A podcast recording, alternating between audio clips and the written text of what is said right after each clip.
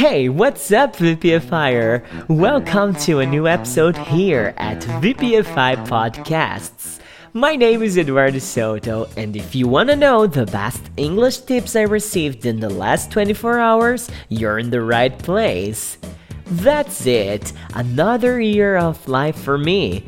Man VPFIers tried to guess my age, and none of them got it. Even though I felt so happy because I could see that my face doesn't look as old as I imagined. Today I'm 29 years old and I have one more year to meet my professional goal. If you follow my podcast since the beginning, you probably know that I have set big goals in my life in 10 to 10 years. The first big goal from 20 to 30 years old was to be recognized as the best English teacher in my city, and I'm working hard and I'll keep always doing it to be remembered as the top mind from here, alright?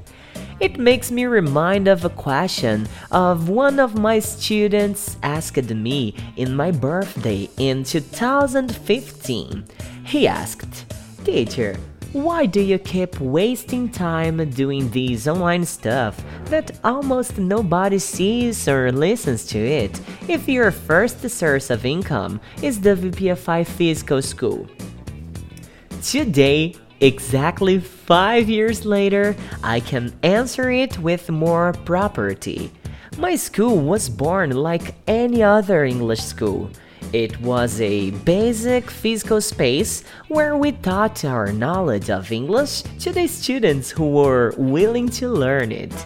But back then, in 2010, when I created the very first blog spot to solve doubts and troubles of English students, I could see at that moment that the virtual experience would be responsible to bring authority in this niche it would generate a spotlight to my little English school to compete face to face with bigger schools at the time.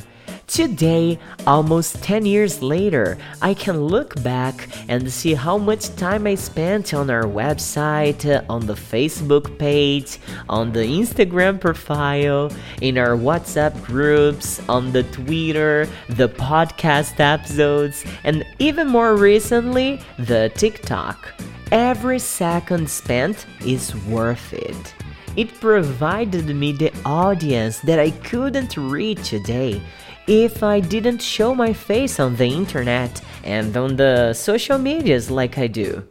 VPFI has a slogan so strong here in the city that says that we are way more than an English school. And I don't say it just for the sake of saying it. I feed all those social medias to prove that here you won't just learn English. When you become a VPFIer, you get a new family. You are able to live new experiences. You are able to learn English in a different way.